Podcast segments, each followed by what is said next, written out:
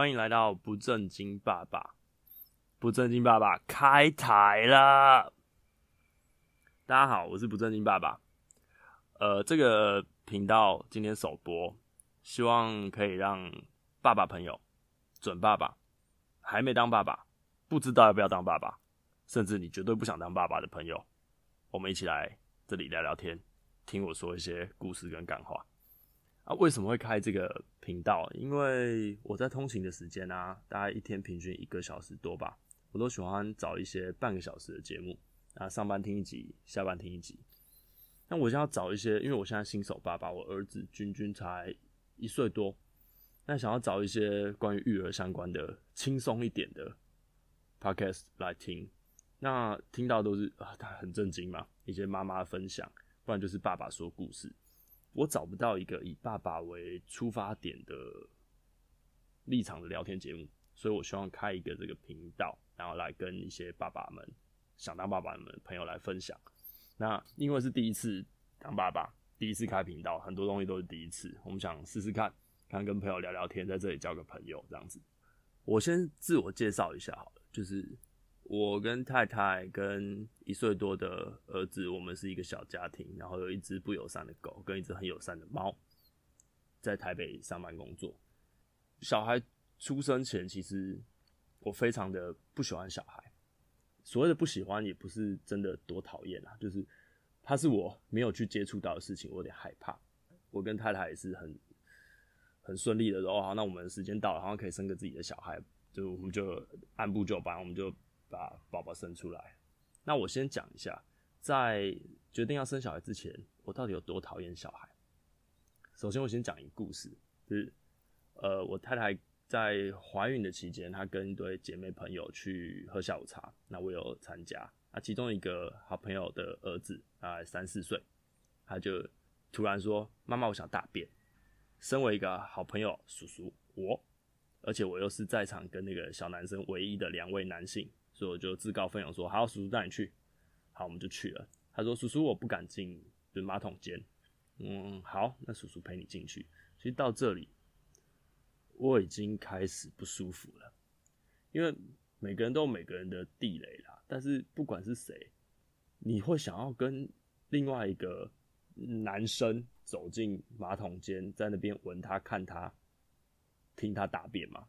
我觉得应该没有人会想这样吧。大完便之后，说：“哦，OK OK，那要擦屁股了。”弟弟跟我说：“叔叔，我不会擦屁股。”我想说：“哇，现在幼稚园都没有教，是不是？还是家里都没有教？这有点夸张，已经三四岁了，竟然不会擦屁股。”然后我还很贴心，在进马桶间之前，我还卫生纸折好，都沾水，想说让他擦干净一点。他说：“好吧，好人做到底，要多好朋友的小孩嘛，来跟。”他爸妈都非常好的朋友，那好，那来你半蹲，叔叔帮你擦。我真的帮他擦了，啊，擦完之后手洗到快破掉，就是不舒服啦。弄完之后回去，啊，妈妈就是寒暄几句啊，谢谢啊，那呃呃大大完便，然后对啊，我说啊，现在幼稚园都没有在教擦屁股，他不会擦屁股。妈妈突然说会啊，学校都有教啊，在家里都自己擦屁股啊，早就学会了。我操！直接回头看那个小孩，眼睛眯成一条线，奸诈的在笑。我很讨厌小孩的地方之一，就很皮很贼。我一个三十几岁的被一个三四岁的搞了，厉害，佩服。第二件事是换尿布。那个换尿布这件事情，其实我们走到哪里都会看到一些爸爸妈妈、亲朋好友在帮自己的需要包屁屁的小孩在换尿布嘛。这个过程其实。看起来蛮恶心的，就是哇，那有时候隔得乱七八糟，沾到衣服，什么尿布垫平台什么，然后一股浓浓的屎味。而且跟大家分享一下，如果你们没有小孩，小孩在只喝不管是母奶还是配方奶的时候，那个大便都是糊的、稀的，很酸，蛋白质腐败的味道，很酸。其实我蛮害怕的，看到那些我就能闪则闪，能避就避，因为自己不是爸爸的时候，真的什么都不懂。它纯粹就是一个恶心的东西。然后吃东西这件事情，我也蛮讨厌小孩的，因为小孩没办法克制自己嘛。像我们有很好的朋友，他们有小朋友现在比较大，三四岁，那在我们有小孩之前，让大家出去吃饭，其实基本上啊，我没有办法跟我朋友好好聊天，因为他们就是一直在跟小孩搏斗。所谓的搏斗，就是小孩什么东西都会告诉你一个字：不要，不要，我不要。我只要喝果汁，我要喝汽水，我要吃什么东西，我就是吃饭不要，不要，不要，一直不要，把东西弄得乱七八糟，就是汤匙把东西甩出去啊，地板全部都是食物啊，衣服什么围兜炸裂，桌上爆掉，爸妈就压力很大。这样我看了，我压力也很大。当然不是因为都好朋友，然后不是说在嫌恶什么，都不是。哇，觉得这个画面，如果以后我有小孩，我压力真的很大，我我我有点没办法面对。还有一件事就是亲子装，我也没办法接受。大家都会在自己的 Facebook、IG 上，然后假日啊，夸张一点发一些沙龙照，然后穿着亲子装去拍沙龙照。那好一点的就是在路上景点，然后穿。爸爸妈妈、小孩穿一排，全部都穿同一件衣服，那个亲子装、家庭装，甚至有一点狗啊，都会穿上同一件。那我对这件事情是嗯没有什么赞同啦，因为唯恐天下不知你们是一家人啊，都走在一起又长那么像，谁不知道？那再来要跟大家讲，我当爸爸之后遇到同样的事情，发生什么事情？首先，呃，尿布这件事情。哎呦，哪有在什么觉得尿布恶心、擦屁股恶心、臭不臭？尿布一块多少钱？谁在意？我真的每一刻看到我儿子尿布上那条指示线，我都希望他没有变色，哪怕是只变色了零点五公分，立刻换掉。因为你会担心嘛，小孩会不会红屁屁啊、湿疹啊、鸡鸡泡在尿里面？哦，那真的很不舒服，用想的就很不舒服。所以什么尿布一片五块八块十块，谁在意？小朋友在六个月之前吧，我自己的经验啊，你今天帮他换了十分钟内，你会换四片尿布，这应该是我最高纪录吧？就你先换，呃，有尿尿换掉之后，他又大便，然后大完便之后两分钟后，他又大便尿尿，然后最后再帮你铺一点点屎的屑屑在上面，你还是把它换掉。那个时候已经不在意什么尿布臭不臭，干嘛？立刻。换掉，希望他有个干爽的屁屁。那个跟之前看到那个尿布就觉得想吐，哇，那根本不会发生。你只希望小孩可以干干净净的。那至于我们还是有理性啦，就是当然屎尿还是臭的嘛，尤其是小孩那个酸味真的很难克制。那到后面啊，他开始吃副食品，就是人类的食物的时候，哇，那个味道真的是浓醇臭啊。但是立刻换掉就没事啊，所以当爸爸之后没有再考虑这点什么臭不臭的问题。那至于吃东西哦，就同一对，我刚刚讲同一对那个跟我们很好的朋友，君君出生之后，我们还是会一起出去吃饭。我跟我太太啊，呃，蛮注重别人的感觉，就是不希望在餐厅有影响到别人用餐嘛。那难免还是会到餐厅外食。我小孩一样啊，会把百分之七十五的食物全部都撒到地板上去。然后哭闹，因为坐不住。你小孩其实他也不是真的不听话，他就是觉得他被困。我猜测他觉得他被困在一个儿童座椅上，很像在坐牢一样，他不舒服。然后又不是熟悉的环境，尤其是在还没有话语能力的小孩，不会表达。他为了表达就是哭，那就不爽嘛。好，他哭哭，我们就把他抱出去。我曾曾经跟他们在餐厅吃饭。他一哭我就抱出去，一哭我就抱出去。一餐饭我已经没办法计算五次六次吧，就是一哭就抱去外面哄，一哭就抱去外面哄，因为怕影响别人。那这个时候呢，会觉得哇，对方的女儿好像天使啊，因为她已经会自己在那边乖乖吃东西了。所以原来这就是过程啊。之前是觉得哇，我绝对不要面对。当我自己面对到的时候，你不会有任何负面的情绪，你只想赶快把小孩安抚下来。让他的需求得到满足，其实蛮可怜的。然后至于亲子装，不好意思哦，我就算当了爸爸，我还是没有办法接受，这个实在是太多了。每个爸妈吼都有一种内建的滤镜，叫做爸妈滤镜。这滤镜只要挂到自己的眼睛前面，你的小孩穿什么都很可爱啊，男扮女装也很可爱，女扮男装。也很可爱，这就是爸妈滤镜，所以我儿子怎么穿都可爱嘛，自己讲啊，因为我就挂了滤镜。那花钱这档事哦，当然不可能什么都买贵的买最好，因为我们也是普通普通人，没有办法做这些奇花的事情啊。而且讲难听一点啊，小孩什么都不懂，你现在帮他，我有看一些什么国外的实境秀，小孩一岁去打耳洞戴 LV 的耳环，这种事也是有人在发生，但我不相信他有任何记忆点，而且他不会爽。你花钱在小孩身上，除了民生必需品以外，都在爽爸妈。啊，我儿子如果穿金戴银，我不会比较爽啊，因为他也不懂，啊、浪费我的钱。我们要拿去买奶粉尿布比较实际啊。我觉得我儿子要的不是新的玩具，他要的是爸爸妈妈陪他。那陪他有很多方式嘛，你可以丢一台 iPad 在他面前，他可以安静一个小时。但我们不想，所以你就要花很多力气去陪伴他。陪伴他不见得你需要做什么事情，你可能把你的翘个二郎腿，让他玩你的脚，一个小时就过了。所以可以找很多方式去陪伴小孩。花钱这件事情不要怕，有小孩你就会更努力。所以在这边啊，如果有一些听众朋友是准备要当爸爸的，不要怕啦，小孩一定可以活下去。他活得好不好，不在于经济好不好，是在于。你有没有办法好好陪伴他？这个是我觉得生小孩之后我最大的金钱观上的改变。那这个这些东西啊，讲到这里其实都没有讲到我太太，因为这个是以爸爸当出发点的节目嘛。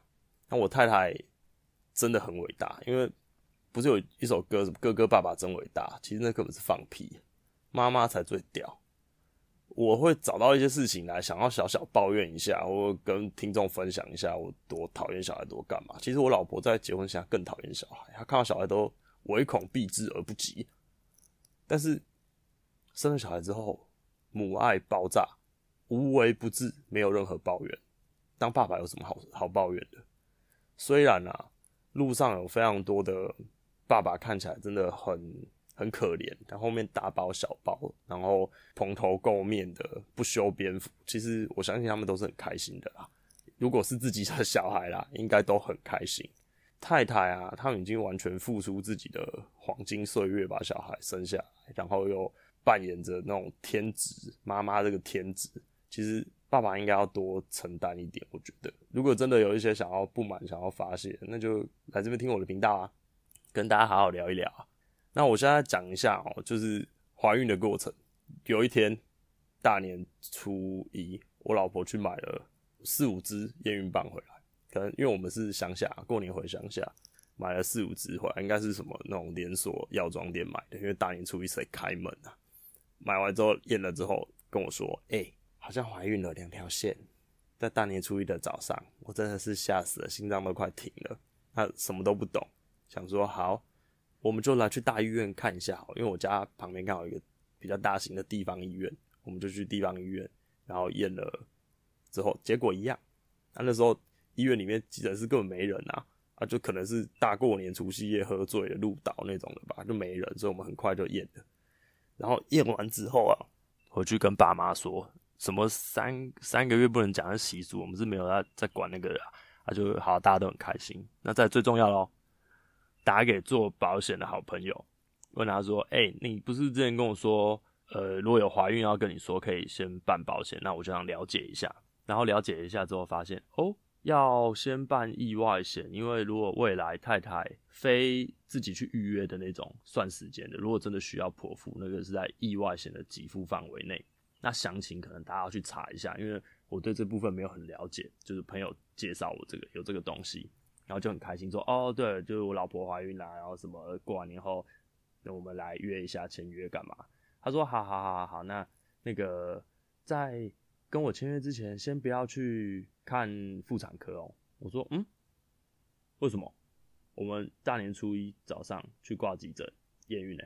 然后我我那时候一阵安静之后，我我感觉到我朋友非常的不爽，好像把我当白痴智障一样。啊，我说：“嗯啊，为为为什么？”他说：“因为你已经怀孕了，那你之后开刀剖腹产就没有给付啦。”天哪，我真的有够不正经的。这没办法嘛。所以这边跟分享分享给听众朋友，如果你们有这个计划要怀孕的话，可以先把该买的保险买一买，找一个信任的保险员去比较一下多家这样子，我相信对大家都会有帮助啦。该买的还是要买，早点买。回台北之后，我们来去第一次产检。我们去了一个台北市很知名的连锁，就是叫和差妇产科，因为就有名。我们盘哥的太太在那边生产，然后介绍我们一个年轻漂亮的女医师，嫂嫂在那边就是得到呃很棒的回馈嘛，生产的体验非常好，就是推荐我们去。这个时候呢，已经来不及，保险这件事情已经过了。然后好，第一次，嗯，宝宝很健康。然后很棒，那你预产期大概是九月底十月初这样。我说哦，那个时候我都没有多想，我就在吸收新知，因为一切都是空白，所以我在吸收新知。就医生突然说，哦，所以我们预测那个你的受孕期大概是呃十二月底一月那边，就跨年的时候。那恭喜恭喜，瞬间整间没有声音，我跟我老婆对看。因为那个时候，我老婆跟她朋友去墨西哥跨年度假两个礼拜。哦哦，原来我的儿子是个老莫，说不定还是个 gangster，我不知道。那医生，因为我觉得再年轻的医生，然后那个医生非常有经验，他立刻转换了一下，他说：“哇，那个很棒啊，就是去度假的时候种的很棒很棒什么的。”那时候其实我真的脑里是一片空白。然后我老婆就默默的跟他说：“哦，那个时候我人在国外，然后是跟我朋友去而已。”整间又是一阵沉默。这种时候，我们不得不佩服专业的医师，立刻说：“哦，这个是一个统计啦，统计学上说，大概如果小孩在这么大多重什么的时候，你的受孕期大概是什么预产期？这都是推测，这都是推测，这不见得是准确的。”那当然，医生有讲说有什么前两个礼拜不确定的时间，那个其实很非常专业。啊，我也后面我也没有去查，然后那时候我脑袋一片空白。当然啦，后面就没事了嘛，因为生出小孩出生过了两三个月之后，遇到长辈又是另一个困扰，他们就看着照片说：“哇，根本是你的复制人啊！哦，啊，你把你儿子直接克隆出来哦，哦，很像很像。”那当然就是疑虑嘛，就一扫而空。只是 当下从那个第一次产检走出来，我就跟我太太说：“地球那么大，一定有奇迹。所以如果我儿子生出来是一个黑人，或者是一个墨西哥人，这个东西我也不会怪你，一定是医学奇迹。谁说两个黄种人生出一个老墨的几率是零？一定有那个千万分之一的。”医学奇迹嘛，我们就当它是医学奇迹，所以你也不用跟我说什么，也不用想太多。啊，当然这些是跟太太开玩笑，因为我很相信我太太，然后对我真是无话可说。所以，当然这小孩那个脸已经长得有点像我之后，就一切都迷思就破除了。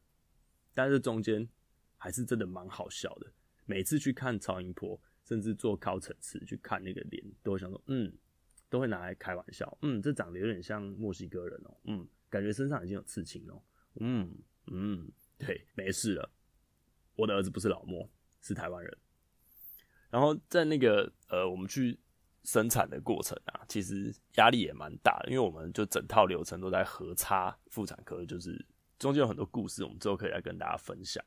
这边也是推荐给一些准爸爸、准妈妈们，就是如果你们医师告知你们预产期，其实你们可以去安排催生。因为时间到了催生的话，你才会有床位。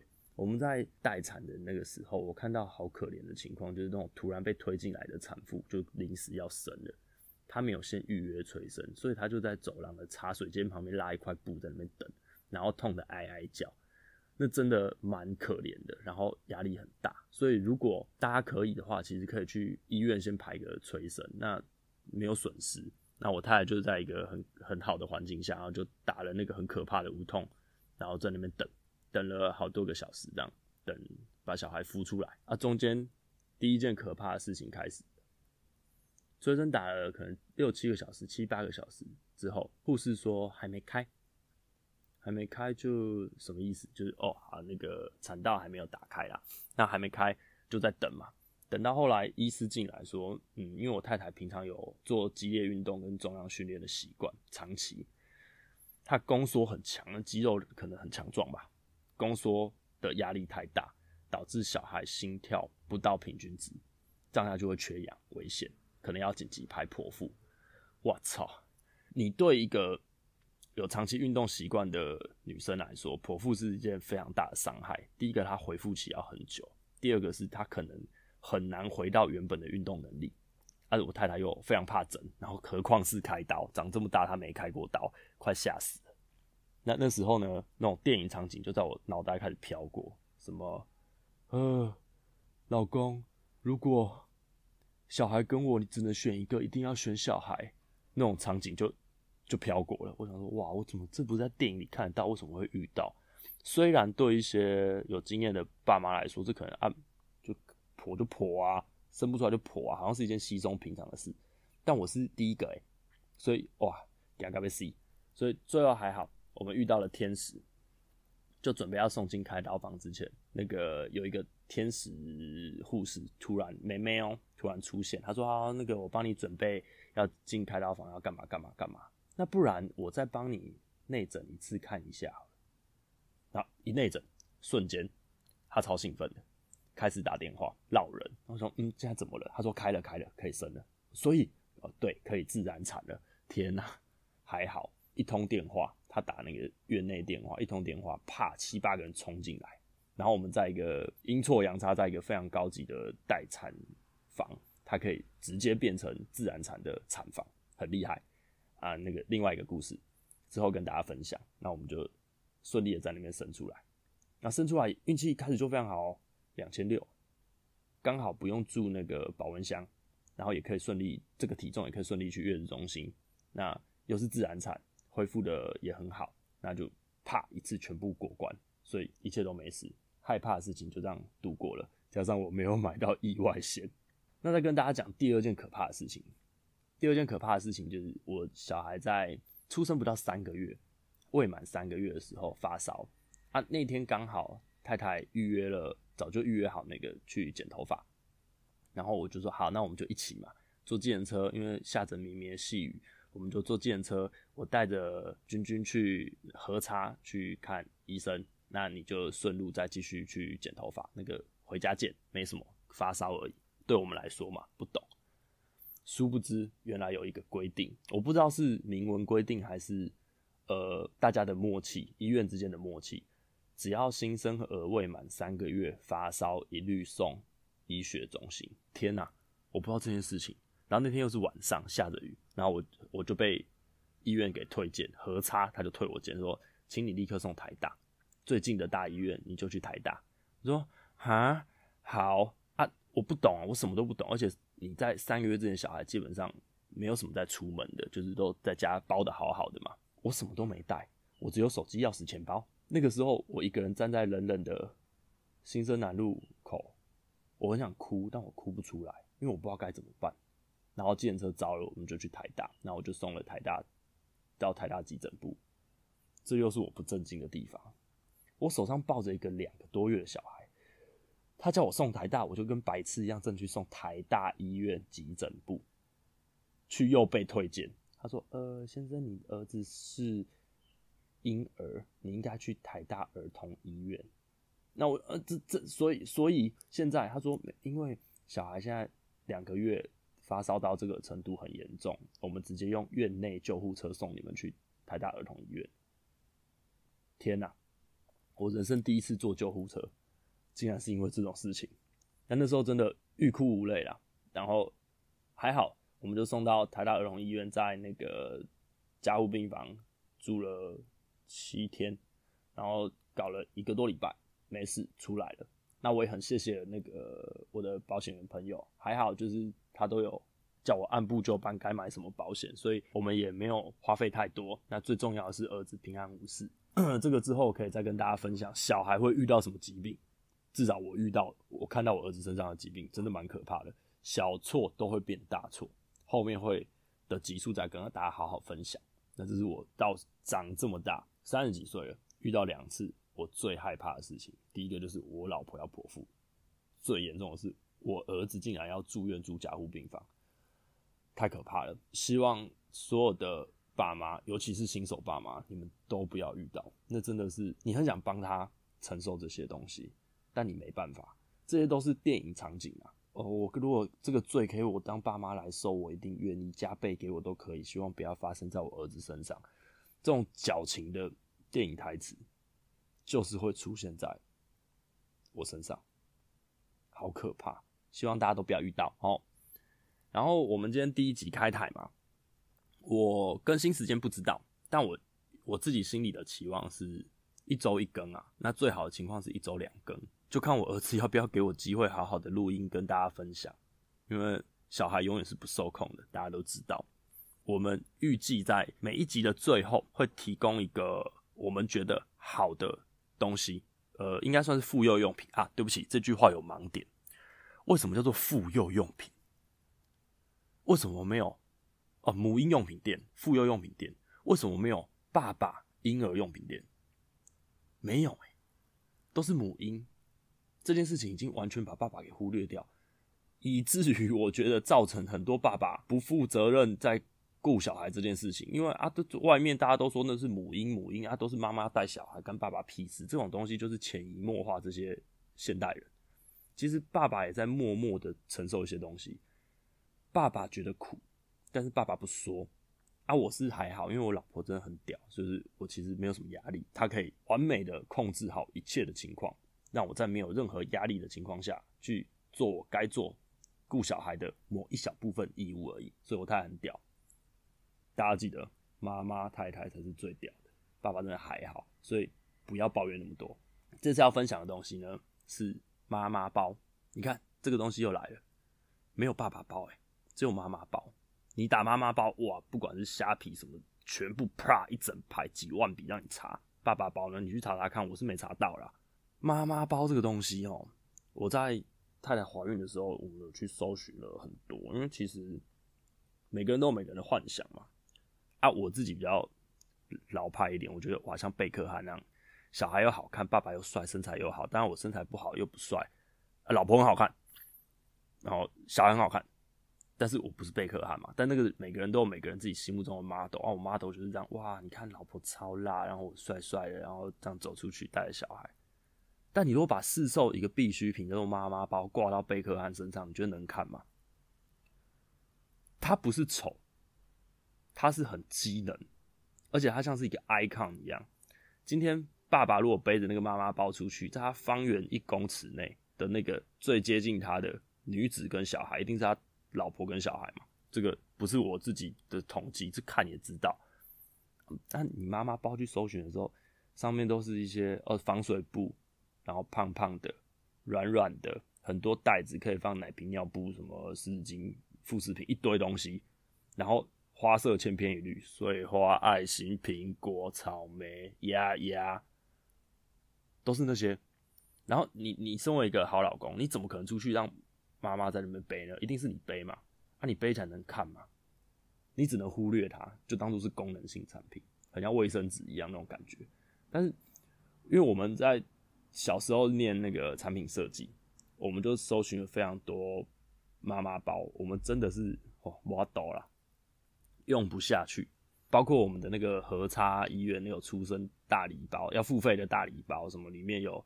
妈妈包、什么尿布啊什么的，整套东西好几千块给你带回家啊，还是用不下去啊。所以我在这边推荐给大家，我去买了一个美国知名的军用品牌的突击包。这个在这边我要谢谢我太太啦，她没有在限制我买什么东西，就从来从头到尾都没有，从以前交往到现在都没有。所以我提出我不要妈妈包，她当然赞同。那我买了一个超级男性化军用背包，而且这种专业的军用背包，它都会依照你的身材可以调整尺寸，它是都可以微调的。然后它也是支持我去买，我存了好久的钱去买了一个三天突击包。我是这个牌子的死忠粉丝，虽然预算不够，我就一直在存钱买他们家的包包。那这个包包背出去多棒！你说一开始啊。买的时候很兴奋买了，因为我们做了很久的功课，拉链可以拉到全开摊平，把所有东西都塞进去，尿布格、什么奶粉格什么全部都有。因为你出门不会只带一只奶瓶，你一定带好几只去预备嘛，水壶啊、热水七十五度要泡内内的一堆，它都塞得下。但是最后发现我，但是我热水瓶塞不下怎么办？没关系，军用背包都有一个好处，扩充，它有非常多的扩扩充系统。那那个系统就你随便买一个，不管是弹夹袋还是水壶袋，还是什么袋子，都是外挂系统，同一排的，你只要把它挂上去，帅，好用，完全不怕不够用。而且就算你今天没有要当妈妈包使用，跟小孩出去，呃，跟朋友出去玩，OK 啊，马上又是一个帅气的军用背包，三十几公升、四十公升，连登山、露营什么都好用。所以我们会一直持续在每一集节目的最后跟大家分享一些我们觉得好的东西啊，不见得是贵的，不见得是真正的妇幼用品，或者是妇幼用品，不不见得，但我们希望可以。多跟大家分享一下，因为后面还有很多故事可以跟大家说啦。